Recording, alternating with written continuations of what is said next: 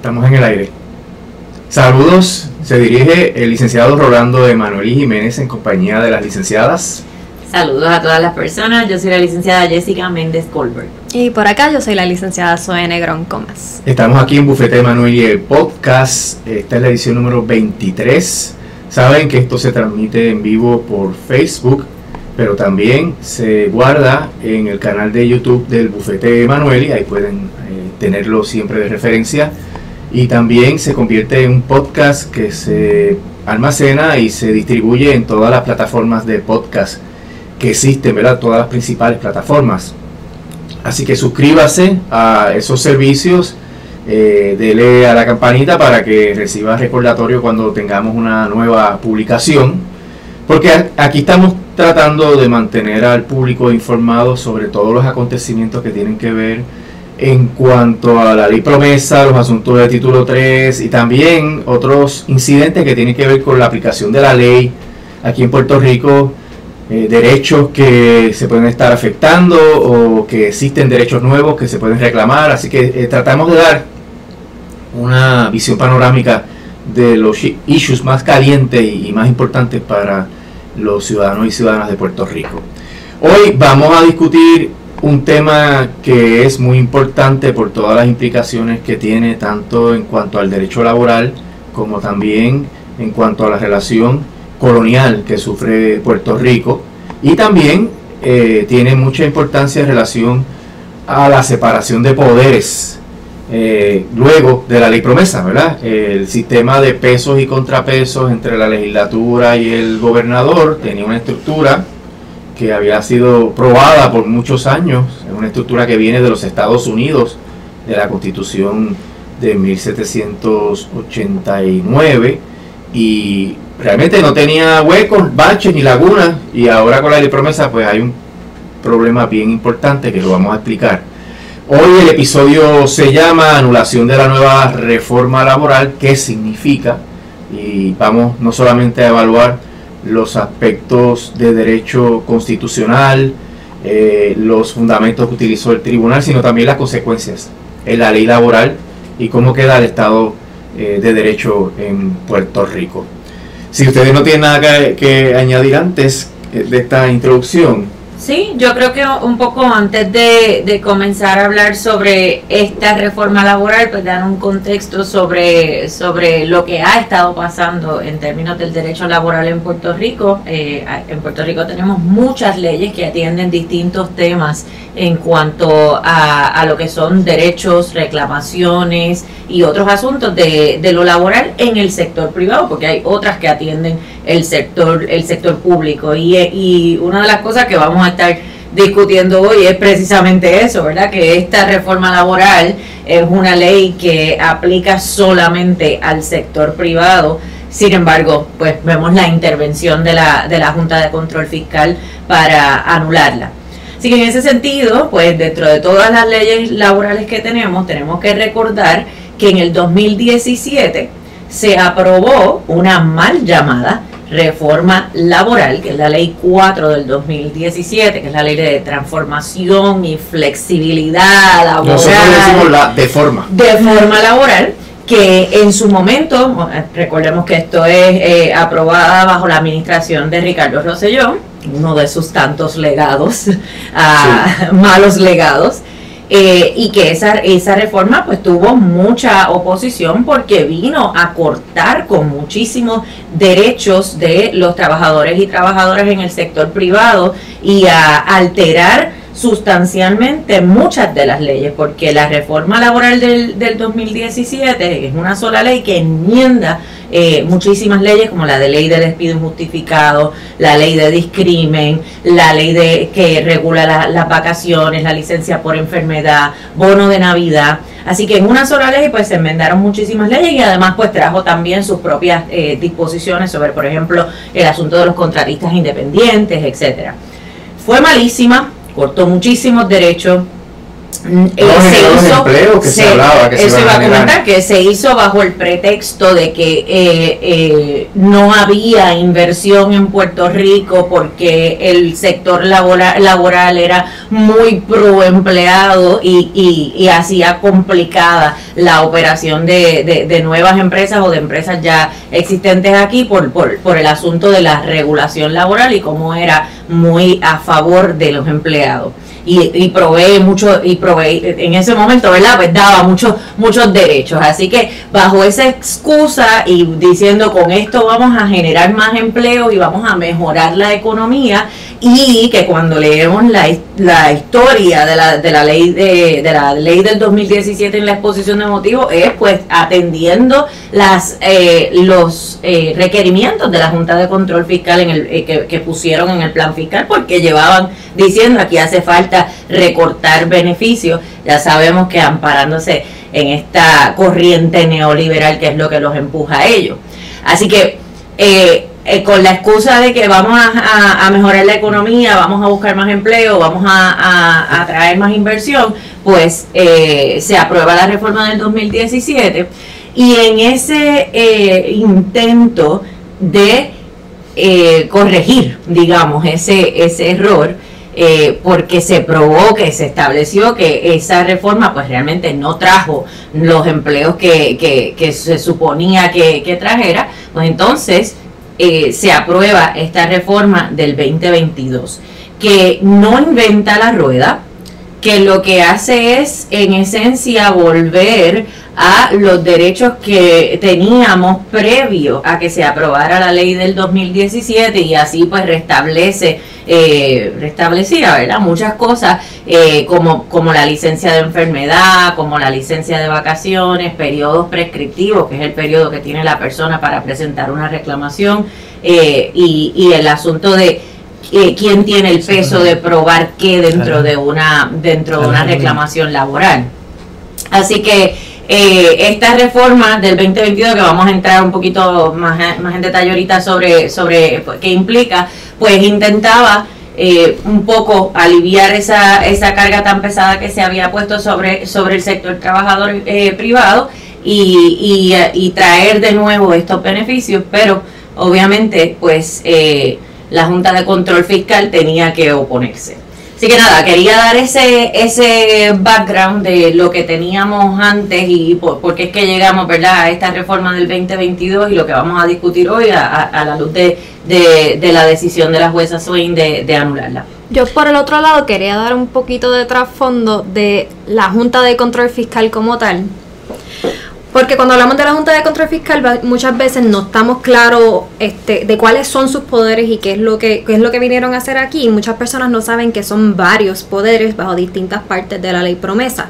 Y cuando nosotros hablamos de promesa siempre decimos que hay dos componentes principales. Está el componente de la, de la quiebra, que es algo totalmente ajeno a lo que vamos a hablar ahora, y está el componente de cómo la Junta nos gobierna y nos regula. Y en esa parte de, de la ley promesa, la Junta tiene unas potestades respecto tanto a la legislación como a la contratación que haga el gobierno mientras esté vigente la ley, esté la Junta impuesta sobre Puerto Rico. Así que en ese es- aspecto es donde entramos en esta controversia que resultó en el pleito que vamos a discutir hoy. No estamos hablando de un asunto de la quiebra, solamente estamos hablando del poder puramente imperial y colonial que tiene la Junta sobre nuestros eh, representantes electos, no sobre algo que tenga que ver con la reestructuración de la deuda. Y me gusta hacer esa aclaración cuando hablamos de la Junta, porque no es algo que todo el mundo necesariamente tenga conocimiento. Sí, y en términos de el proceso que se sigue en Puerto Rico luego de la ley promesa para la aprobación de las leyes, pues desafortunadamente, ¿verdad? La ley promesa rompió el trámite constitucional de aprobación de las leyes porque la jueza Taylor Swain ha resuelto que con el mero hecho de que la Junta se oponga, eh, la- el proceso legislativo no se completa. Y también ha resuelto, obviamente, que la certificación que tiene que presentar el gobierno de Puerto Rico de que toda legislación cumple con el plan fiscal debe tener unos requisitos sustantivos, debe tener información eh, suficiente, tiene que tener datos, tiene que tener eh, conclusiones eh, confiables para que la Junta pueda evaluar si efectivamente debe darle paso a la legislación. La jurisprudencia que ha emitido la jueza y el Tribunal de Circuito de Apelaciones sobre este tema ha demostrado que consistentemente el gobierno de Pedro Pierluisi ha fallado en la justificación de esas leyes y por eso ha sido tan fácil que la jueza anule la legislación aprobada por la legislatura. Y eso eh, ocurrió en esta ocasión. Eh, en una sentencia anterior del primer circuito, el circuito puso hasta en la página ¿verdad? Eh, de, la sentencia lo que había escrito AFAF, el gobierno, el Poder Ejecutivo en justificación de las leyes para demostrar claramente de que no se había cumplido para nada en, en cuanto a ese proceso. Y cuando uno dice que se rompió el proceso legislativo, pues no solamente la Junta puede interferir con ese trámite, sino que también el gobernador con su dejadez y negligencia, incompetencia, la palabra que ustedes quieran utilizar, puede hacer que aun cuando él firme una ley, esta ley eventualmente no entre en vigor y la declare nula. Y lo, lo que significa que la declare nula es que nunca tuvo vigencia o sea, que nunca existió, que no generó derechos y obligaciones, pues resulta que el gobernador puede haber firmado una ley y esa ley entra en vigor eh, en apariencia y luego cuando la Junta insiste en que se certifique si cumple o no con el plan fiscal, el gobernador se cruza de brazos o envía una mera carta que diga eh, certificamos que cumple con el plan fiscal y ponen parte de argumentos y, y entonces la Junta pues rechaza eso y cuando van donde la jueza Taylor Swain, la, jueza ha resuelto consistentemente que el trámite que siguió a FAF para certificar la congruencia de la ley con el plan fiscal es insuficiente. El que el gobierno no siga este trámite, pues no, y que nosotros lo señalemos como uno de los problemas que, que tuvo la ley y como fundamento para la sentencia, no implica que que estemos aceptando que eso ocurra así, ¿verdad? Eh, la ley promesa es una aberración, interfiere con el proceso legislativo de una manera eh, totalmente impermisible, pero también le da a, los políticos un juego de pies también impermisible, porque como dije, ¿verdad? Yo estoy seguro que el gobernador Pierluisi no estaba de acuerdo con la ley de 41 de reforma eh, laboral pero había presión pública porque era para restablecer una serie de derechos importantísimos para los trabajadores y él la firma con las muelas de atrás. Pero ese acto de firmar, como no es suficiente, pues eh, requiere la certificación para que la, la, ley sea aceptada por la Junta, pues eso eh, le da espacio para que con meramente cruzarse de brazos tenga un segundo poder de veto. Está el poder de veto que él tendría cuando se le, se le presenta la legislación y él decide no firmarla, pero también aún firmando la ley, él tiene ese segundo poder de veto y, le permite a él firmar solamente para las gradas eh, leyes que tienen clamor público, pero con las cuales él no está de acuerdo, pero después no hace nada. Así que es eh, realmente una situación de un rompimiento en la estructura de pesos y contrapesos de la Constitución que le permite al gobernador dos turnos al bate para eh, una legislación. Es un menoscabo del poder legislativo y un engaño al pueblo de Puerto Rico. ¿Cómo tú vas a firmar una ley sabiendo que está bajo el régimen colonial de promesa, que te requiere unos trámites y nunca contratas a un experto que defienda la ley? Desde que hubo esta controversia de la ley, que la Junta estaba diciendo que la iba a anular, nosotros estuvimos diciendo, tienen que contratar expertos, tiene que hacerse un análisis científico de la ley y nunca ocurrió. Así que a nuestro juicio eh, es una situación de un juego, un entrejuego ahí político eh, del gobernador Pierluisi para eh, ganar el favor público de la gente firmando la ley y después dice, ah, la Junta anuló la ley, qué mal. No es culpa mía, es culpa de la jueza Taylor Swain, es culpa de la Junta, etcétera. Ellos son los culpables. Yo hice mi trabajo, pero no es falso. En realidad, es una situación eh, terrible para el pueblo de Puerto Rico. Y no solamente el gobernador ahora, porque la Junta lleva intentando de hacer estos cambios a nuestro derecho laboral desde que llegó. Y sabemos que en sus planes fiscales, que son esos documentos que ellos elaboran de cómo va a regirse Puerto Rico de ahora en adelante, siempre estaban machacando con la idea de crear una jurisdicción de employment at will, o sea, una jurisdicción donde no hay que tener ninguna justificación para despedir a un empleado. Y eliminar todas esas protecciones laborales que para muchas personas le, le les salva la vida realmente porque les, permite tener un ingreso y sustentar su familia, esas protecciones la Junta siempre las ha querido quitar. Y desde el momento en que Ricardo Rosselló firmó esa, esa reforma, mal llamada reforma laboral, le dio un espacio del cual no podemos volver, o según la jueza, del cual no podemos volver. Porque ahora no solamente está en el plan fiscal, hay una ley y para enmendarla tengo que pasar por un procedimiento que dispone promesa. Y ese procedimiento que dispone promesa tiene unos requisitos, como estaba mencionando Rolando. Y uno de los requisitos es hacer una certificación formal un documento que justifique que esta ley no va a tener un efecto negativo. Y la Junta tiene la potestad de solicitarlo y lo solicitó y lo solicitó varias veces. Y en el tracto de la sentencia vemos a la jueza decir, se te pidió, se te pidió, se te pidió, se te pidió y no hiciste nada cuál es la excusa por no haber hecho nada hasta que ya llega el momento y dice, no está en disputa que el gobierno no hizo su labor en hacer una certificación de la sección 204 para justificar esta medida.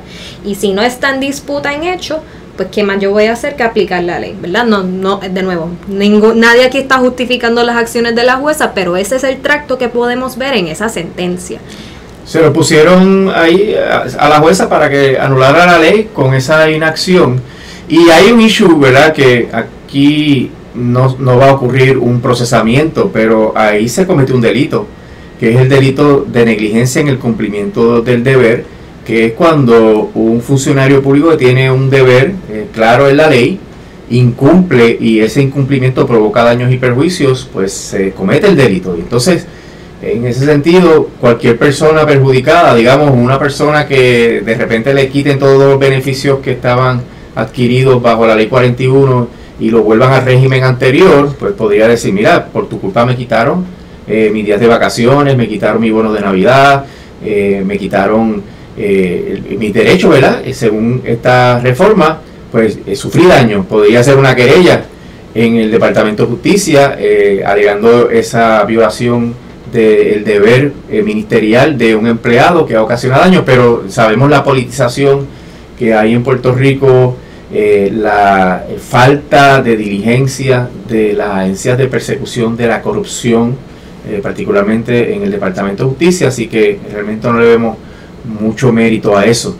Pero me gustaría... y para añadir a eso, podrán decir que, van a apelar, pero está tan claro el que es que lo que no hiciste no lo hiciste, así que cuál es el, el, fundamento para, para, apelar, porque no puedes venir ahora a decir este que hiciste lo que no hiciste, así que está bien difícil y vuelven a presentar el, el, el proyecto que es exactamente igual, pero ¿qué va a decir ahora el gobernador? Pues ah, yo no lo puedo firmar porque es exactamente igual y ya eso... porque ya hay una sentencia. Exacto, ya eso la jueza lo anuló, ya hay una sentencia, entonces este todo todo al final del camino es un aguaje de todos lados porque volvemos este no hay ya no hay de dónde de dónde agarrarse porque el trabajo lo tenían que hacer antes de que de que la jueza eh, de que la de que la junta de control fiscal pues verdad llevara el caso y que la jueza terminara anulándolo. A mí me gustaría que pudieras repasar cuáles fueron las áreas afectadas por esta sentencia en términos del derecho laboral y cómo regresamos al, asunto de la ley 4. Es, bien importante que tomemos en cuenta que el, al haberse anulado la ley, pues como ya mencionamos, pues quiere decir que nunca existió. Por lo tanto, eh, y, verás una pena, patronos que hayan hecho el esfuerzo y que hayan gastado dinero en modificar sus políticas, modificar sus manuales, porque ahora tienen que volver otra vez a lo que habían tenido que adoptar a, la, a raíz de la aprobación de la reforma del 2017. Bueno, por eso digo, volver a lo que habían tenido que adoptar a la luz de la reforma del 2017, que unas cosas eran obligatorias y que otras cosas pues ciertamente podían eh, dar más derechos porque nada impide que los patronos puedan dar más derechos que lo que establece como básico la, la reforma del 2017. Así que eso pues tómenlo en cuenta porque en la medida en que usted quiera hacer eh, más, quiera poderle proveer más beneficios a, a sus empleados, pues lo, lo, lo puede hacer. Entre las cosas que, la reforma laboral de 2022 trató de, subsanar después de que se, aprobara la reforma del 2017 es el asunto de las vacaciones y los días por enfermedad. La reforma del 2017 fue terrible porque hace a las personas eh, trabajar más tiempo para acumular menos días de vacaciones y menos días de, de enfermedad antes de que se aprobara la reforma del, del 2017, las personas trabajaban, acumulaban 1.25 días, que eso venía, eso viene siendo 15 días al año. Eh, y, y, no, y no importaba cuántos años de servicio la persona tuviera. Ahora, con la reforma del, del 2017, se hace a las personas trabajar, se hace, se hace que las personas tengan que trabajar más tiempo para acumular menos días y va a depender de cuántos años de servicio la persona tenga, al punto de que para poder acumular esos 15 días que, que se tenían antes del 2017, ahora la persona tiene que tener eh, más de 15 años de servicio para poder llegar a, a ese límite. Así que la reforma del 2022 trataba de que volviéramos a, lo que teníamos antes del 2017, pues ahora este, ya eso no sería así y se estarían acumulando los días de, eh, vacaciones ah, bajo el esquema de la reforma del 2017. Eh, lo mismo con los días por, por enfermedad. antes eh, del 2017, pues había que trabajar 115 horas para trabajar, eh, para como, acumular un día. Pues ahora hay que volver otra vez a trabajar 130 horas para acumular eh, los días de, de enfermedad. En lo que respecta al periodo probatorio, bien importante, pues la reforma laboral del 2017 extendió dramáticamente los, los periodos probatorios donde podían ser automáticamente de nueve meses eh, para la mayoría de, la, de, de, los empleados y empleadas que trabajan por hora y, eh, y ciertas profesiones y, y para aquellos que son gerentes, supervisores, emplea, típicamente empleados exentos que están en el área de, de, gerencia, el periodo probatorio automático es de 12 meses. La reforma del 2022 trata de bajar ese periodo probatorio de nuevo a lo que teníamos antes, que eran tres meses, eh, pero eh, ahora entonces volvemos a esos periodos automáticos, pero vuelvo y digo, los patronos podrían establecer periodos más cortos. Eh, dependiendo ¿verdad? De, de, la, del tipo de, de, posición para la que están contratando. Lo que no pueden es pasarse de esos nueve o doce meses.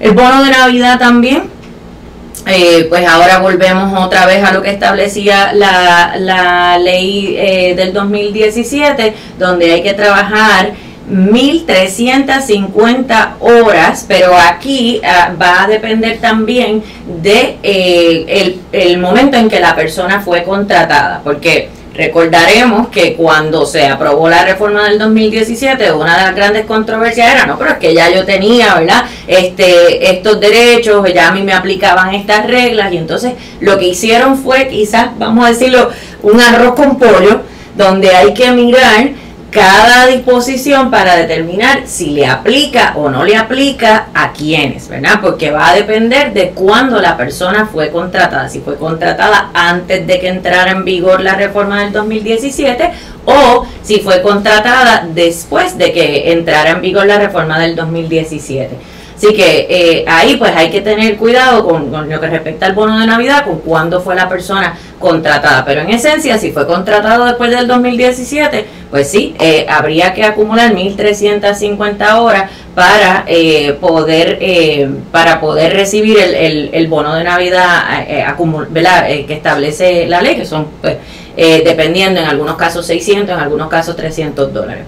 También eh, anticipaba ahorita el, el periodo que tiene la persona para presentar una reclamación judicial eh, eh, en dependiendo de la ley, algunas leyes establecían tres años, algunas leyes establecían eh, hay la ley de salario, de, de cobro de salario, etcétera, vacaciones, cinco años.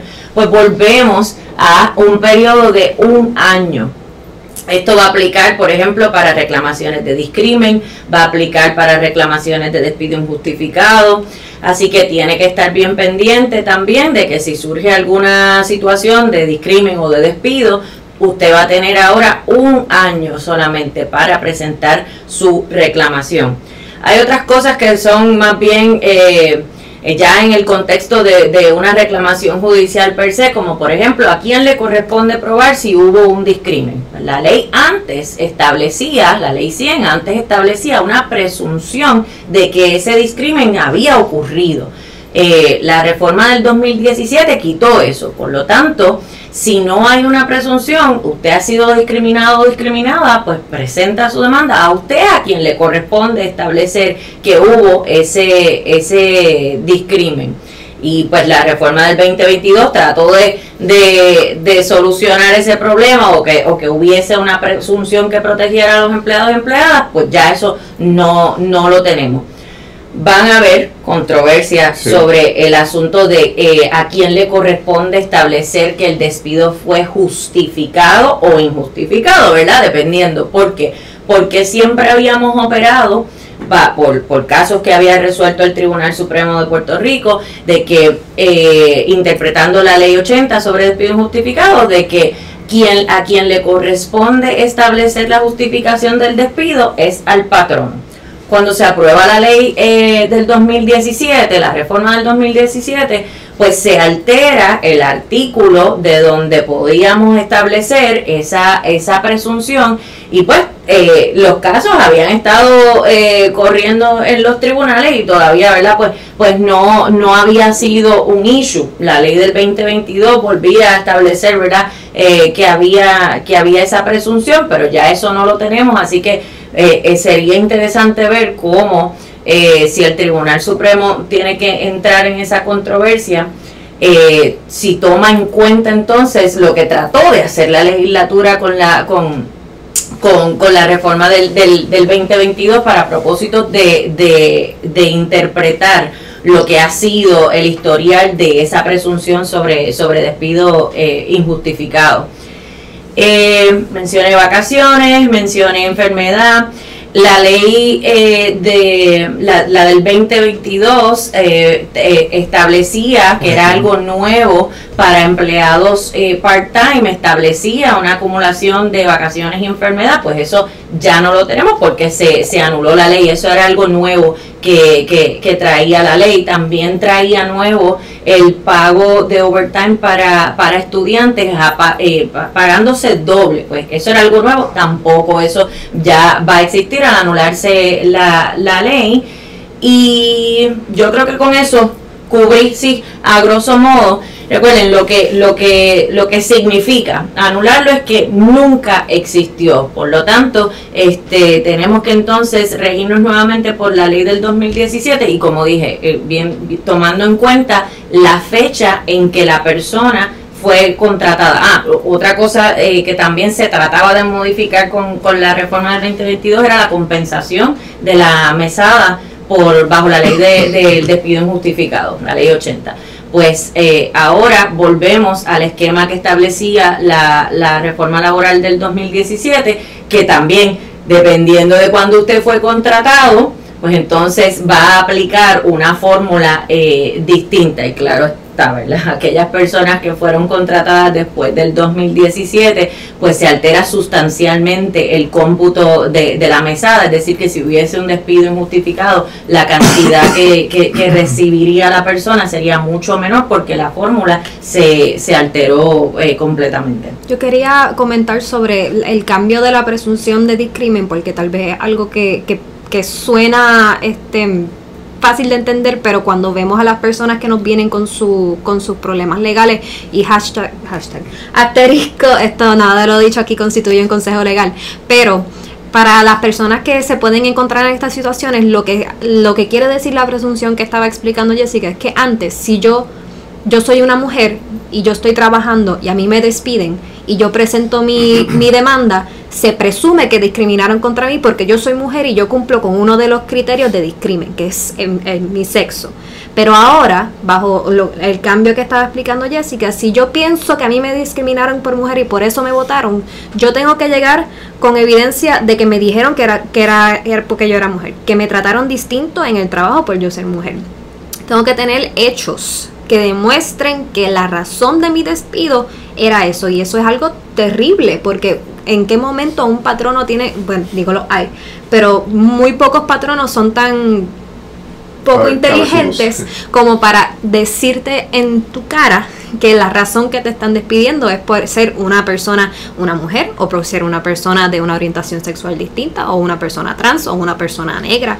Esas cosas son mentales que no se divulgan realmente. Sí que hay un elemento de intención que entonces están poniendo a la, a la parte afectada a, probar la intención de aquella persona que le estaba este, discriminando y lo mismo con el, con, con el despido injustificado también, ¿verdad? Ponen a la persona que ha sido despedida que ni siquiera tiene en su posesión los récords, ¿verdad? De su manual, de su expediente de, de, personal, etcétera, a, establecer que, que, las razones por las cuales por las cuales fue despedido. Yo me sostengo, ¿verdad? En que en que tenemos que, que, seguir eh, eh, empujando el que le corresponde al patrono eh, hacer eh, establecer la, la, justificación para el despido pero definitivamente serán serán este controversias que, que va a tener que eh, ya mismo va a tener que atenderlo el, Tribunal Supremo y a mí me pues digo me preocupa este que qué eh, herramientas va a utilizar el Tribunal Supremo cuando tenga que, interpretar eso, porque ellos se van, eh, tienen que interpretar la ley 80 con su historial legislativo y con las enmiendas que, que, que ha sufrido, van a mirar casos previos, pero eh, el, el, el, hecho de que estuviera la reforma del, del, del 2017, que cuando se aprueba esta del 2022 se pone expresamente ahí, pues dice, ah, pues quiere decir que con el 2017 no la había, no había una presunción, así que puede, puede crear problemas en ese sentido, independientemente, ¿verdad? Mi criterio, independientemente de que se haya anulado la, la ley. Tenemos una pregunta del tema específicamente laboral, que de nuevo asterisco, nada de lo dicho aquí constituye consejo legal, pero preguntan si, por ejemplo, eh, una persona cumplió con su periodo probatorio bajo la ley del 2022 y ahora fue anulada, si eso de alguna manera revierte ese derecho a dar a ser un empleado regular. Habría que ver qué dice el manual. Exacto, porque el manual y el contrato, porque en el contrato el patrón no pudo haber establecido, ¿verdad? Este, es que hay que ver porque se supone que bajo la reforma del 2022 el periodo probatorio no pasará de tres meses y, y, si, y si se iba a extender tenía que ser por tres meses más con el con el, la autorización del Departamento del Trabajo. Pero, Pero en realidad si ya cumplió con el periodo probatorio, eh, no creo que la anulación de la ley a menos que haya establecido un periodo probatorio menor que el que dice la, la ley 4 del 2017 y todavía falte tiempo para que se cumpla. Por eso es que digo, porque la, la del 2017, si no se dice nada automático, iban a ser nueve meses o 12 meses, dependiendo de la, de la posición que tuviera la persona, ¿verdad? Si fuera gerencial. Así que vamos a partir de la premisa de que, de que a esta persona le aplican los nueve meses. Pues si, eh, si, si se anula la ley y digamos la persona ya había cumplido con los tres meses de la ley 20, de, del 2022, pero todavía no se han cumplido los nueve meses que decía la ley del 2017, si la ley del 2022 nunca existió, para todos los efectos, podría estar entonces todavía dentro de un periodo probatorio contando los nueve, los nueve meses. Así que eh, Son, son Pero la primera fuente de derecho en términos de la relación entre patrón y empleado es el contrato de empleo y el manual de personal. Verifique, porque si el patrono puso en el contrato un periodo probatorio particular, eh, aunque sea menos de nueve meses, si el patrono enmendó su manual y es el que está vigente, pues eso es otra fuente de derecho, que es la que rige directamente la relación obrero-patronal y no, no podrían violar esa relación obrero-patronal.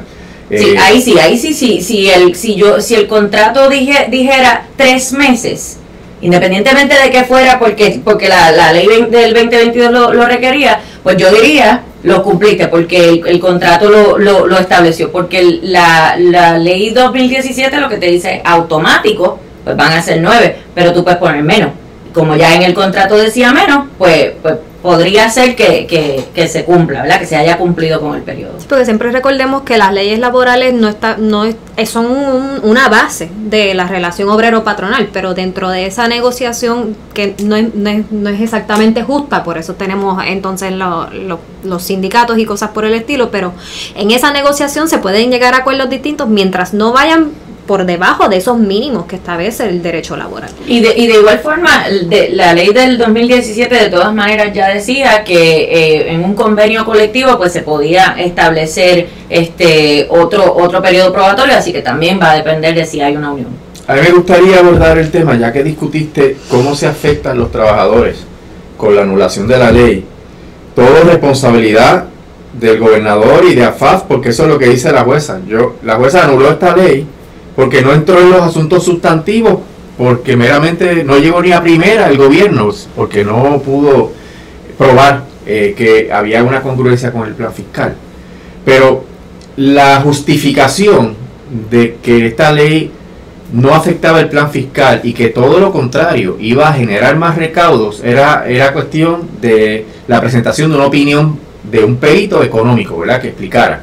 Porque si ustedes ven, muchas de las disposiciones de la ley 41 le dan más beneficios y le dan más eh, salario o eh, bono de Navidad a los trabajadores. Entonces, tú tienes una economía que recibe entonces una inyección de dinero adicional de parte de los patronos por razón de que eh, está esta ley 41, estos aumentos y estos beneficios adicionales pues tú tienes una redistribución del ingreso dentro de la economía. Esa redistribución es que antes el patrono gastaba X, ahora gasta X más 2. Y eso pasa a los trabajadores. ¿Qué hacen los trabajadores? Consumir, comprar bienes y servicios. ¿Y qué pasa? Ahí pagan IBU. ¿Qué hace el trabajador? Tiene que rendir planilla por los beneficios adicionales. Así que va a rendir eh, mayor contribución sobre ingresos. Por tanto, no hay duda de que aumentan los recaudos. Y por el otro lado, ¿qué ocurre? Los trabajadores son más saludables porque tienen más tiempo de vacaciones, son más productivos. Estas son cosas probadas ya en la ciencia económica, que trabajadores que tienen beneficios marginales son más productivos, se enferman menos, por ende el patrono puede generar más ganancias. Y esta visión neoliberal de que a los empleados hay que exprimirlos hasta el máximo, que es la visión que tiene el gobierno actual y que tiene la Junta, pues es un absurdo, porque en realidad eh, lleva al efecto contrario. ¿Cuál es una de las quejas principales que tienen los patronos de salario mínimo aquí en Puerto Rico? O sea, los que pagan los salarios más bajos. Ah, no aparece nadie, aquí la gente no quiere trabajar, aquí no podemos conseguir empleados para echar para adelante. Y ustedes ven esa competencia de los eh, restaurantes de comida rápida ofreciendo salarios por encima del mínimo, beneficios marginales. Qué bueno que han tenido que llegar a eso, porque es que la gente ya no quiere trabajar por una porquería. La gente, eh, la experiencia de María, la experiencia de los terremotos, la experiencia de la pandemia le demostró a mucha gente que hay otras alternativas. Y desafortunadamente hay alternativas que son marginales, ¿verdad? Que son eh, no formales, en el sentido de que no pagan seguro social, no pagan contribuciones, no, no pagan ¿verdad? Lo, que se supone que y no cumple con las leyes que regulan el trabajo, etcétera. Y eso afecta a la sociedad, una, una sociedad como la nuestra, que tiene solamente 42, 43% de tasa de participación laboral, pues es una sociedad eh, desarrollada porque debe trabajar por lo menos 50, 60, 70% de la población. No se genera riqueza por esa falta de, de participación laboral. Así que el quitarle los beneficios a los trabajadores genera toda una, serie de efectos perjudiciales para la economía y, le quita recaudos al gobierno. Así que esa visión de la Junta es absurda. La, la justificación era evidente por parte del gobierno. Hay estudios, tanto locales como internacionales, que sustentan esa posición y ellos, como no querían esa ley, pues se cruzaron de brazos y perjudicaron a todos los trabajadores. Esa disposición que habla del salario, de pagarle doble, ¿verdad? a los estudiantes, eso me parte del alma, que los estudiantes pues andan por ahí arrancados y, y son salarios de subsistencia. Este asunto de que los trabajadores a tiempo parcial vuelvan a estar sin beneficios, que no acumulen nada de licencia, de vacaciones y de enfermedad, también me parte el alma porque son sectores bien marginados dentro de nuestra sociedad que están en una precariedad tremenda y esta ley trató de remediar en alguna medida esto y, estos, estos tipos que están ahí, estos irresponsables, porque yo no puedo catalogarlo de otra manera, no hicieron su trabajo a pesar de que múltiples veces los tribunales de quiebra de la jueza Taylor Swain le advirtieron que estaban haciéndolo mal o que no estaban haciendo el trabajo, volvieron a hacerlo y chavaron a todos los trabajadores de Puerto Rico. Y que yo no sé, ¿verdad? Porque eh, para mí es hasta un poco obvio que a mayores beneficios laborales, pues mejora eh, no solamente la, la, productividad de, del empleado, sino que también eh, mejor, tiene un efecto en la salud mental de, de, esos empleados y empleadas. Entonces, tienes personas más hábiles, más dispuestas a trabajar y por ende eso genera ganancias. O es como que este contrasentido de no, vamos a quitarle porque eso nos va a hacer más dinero cuando en realidad está probado por estudios que es todo lo contrario, que a mayores beneficios, mayor productividad, mayor felicidad, mayor, eh, más contentas están las personas en su lugar de trabajo, más productivas pueden ser y eso siempre va a, tener la consecuencia positiva eh, de, de generarle más ganancias al patrono. Además de que, de que también mayor retención de, lo, de los empleados, porque el, el proceso de reclutamiento y de adiestramiento también es algo que cuesta a, la, a las empresas y en la medida en que tú tengas personas satisfechas con su lugar de empleo y que, y que esos beneficios abonan a una mejor calidad de vida, pues no, pues tiene efectos positivos no solamente para el empleado, sino también para la empresa y para el país, porque pues, como mencionabas ahorita, son personas que pueden salir, consumir y aportar a la economía del país. Y lo que de verdad uno como que le hiere la retina de todo lo que estamos hablando es que nada de lo que ustedes acaban de decir fue considerado en esta decisión. ¿Y por qué? Porque aunque habían argumentos sobre esto, precisamente esto, bajo una disposición de la ley promesa, la jueza no tuvo que llegar ahí. ¿Y por qué no tuvo que llegar ahí? porque ya había dicho que el gobierno incumplió con una formalidad de la ley promesa que era esencial para ya poder entrar en los méritos del caso. Y que no es como que no habían pasado por este proceso antes, porque ya bastantes leyes que la jueza ha tenido que anular precisamente por eso mismo, porque no han cumplido con el proceso. Por eso es que eh, yo estoy muy de acuerdo contigo que esto es sabotaje del propio gobierno, eh, para después poder decir, ah, no, no, no fui yo, en eh, la Junta y pobrecitos de ellos, ¿verdad? Que trataron de hacer algo por el país, pero la Junta no se los permitió. Pues mira, no, son responsables también porque no hicieron el trabajo que tenían que hacer y sabían lo que tenían que hacer. ¿Terminamos? Yo creo que sí. Yo creo que con eso sí se ha podido este, cubrir mi, mi exhortación, ¿verdad? Este, más allá de de las preocupaciones que nosotros hemos levantado aquí en términos de, del colonia, el coloniaje en el que vivimos y los efectos de eso en, en, nuestra población, este, pues a los empleados y empleadas que, que ¿verdad? Que, que, que entiendan que de alguna manera se, se ven afectados, como la pregunta que tuvimos del periodo probatorio, pues acudan a los canales internos de, de, su empresa, recursos humanos, etcétera, para, para orientarse en términos de, de dónde están parados a la luz de, de, esta anulación y, y, a los patronos, ¿verdad? Pues eh, que si bien volvemos al 2017, pues pensemos en esto que, que hemos estado eh, discutiendo y en, en cómo eh, una fuerza laboral eh, bien compensada y, y, y, contenta y descansada,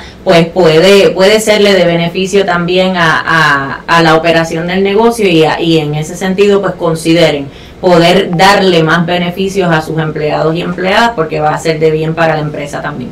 Nos preguntaron en el, en el Facebook este cuál podría ser el próximo paso en, en esta saga, si alguno.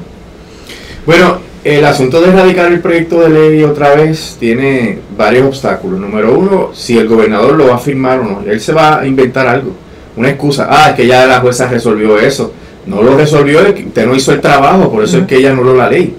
Eh, pero si el gobernador firmase la ley, eh, la legislatura tiene que ejercer sus poderes de investigación y, e interpelar a los funcionarios de AFAF, es decir, citarlos, su pena de desacato, para que testifiquen bajo juramento qué es lo que están haciendo para cumplir con la sección de promesa que requiere la certificación, cuál es el experto que van a utilizar, cuál es el documento ¿verdad? Que, que va a justificar que la ley es válida el análisis. Y, y, es la única manera de que ellos hagan el trabajo. Eh, si eso no ocurre, esa fiscalización no ocurre, nos corremos el riesgo de que la Junta vuelva a anular la ley otra vez. Y si no está ley, eh, pues entonces hay oportunidad de hacer otra ley, porque la del 2022, aunque eh, trataba, de, trataba de arreglar muchas cosas, pues pudo haber sido mejor. Así que hay una oportunidad para de antemano pues poder eh, preparar un nuevo proyecto de ley que atienda más cosas y pues tener la evidencia, tener los estudios y tener eh, tener la justificación, requerirle a, a, FAF y verdad y al gobierno que hagan el trabajo que tienen que hacer antes eh, para que para que no ocurra lo que ocurrió aquí que por una mera formalidad del proceso de la, de la ley de quiebra pues ni siquiera entraron en, los méritos del asunto. Bien pues yo, creo que, nos podemos despedir. ¿Quién te pide? Este bueno pues yo digo adiós. Eh, como siempre, agradecidos de que de, de, la sintonía. Recuerden que pueden compartir esta, este episodio con otras personas para así poder llegar a más oídos. Eh, y no nada, los esperamos en el próximo episodio todos los jueves. De Bufete Manuel, el podcast.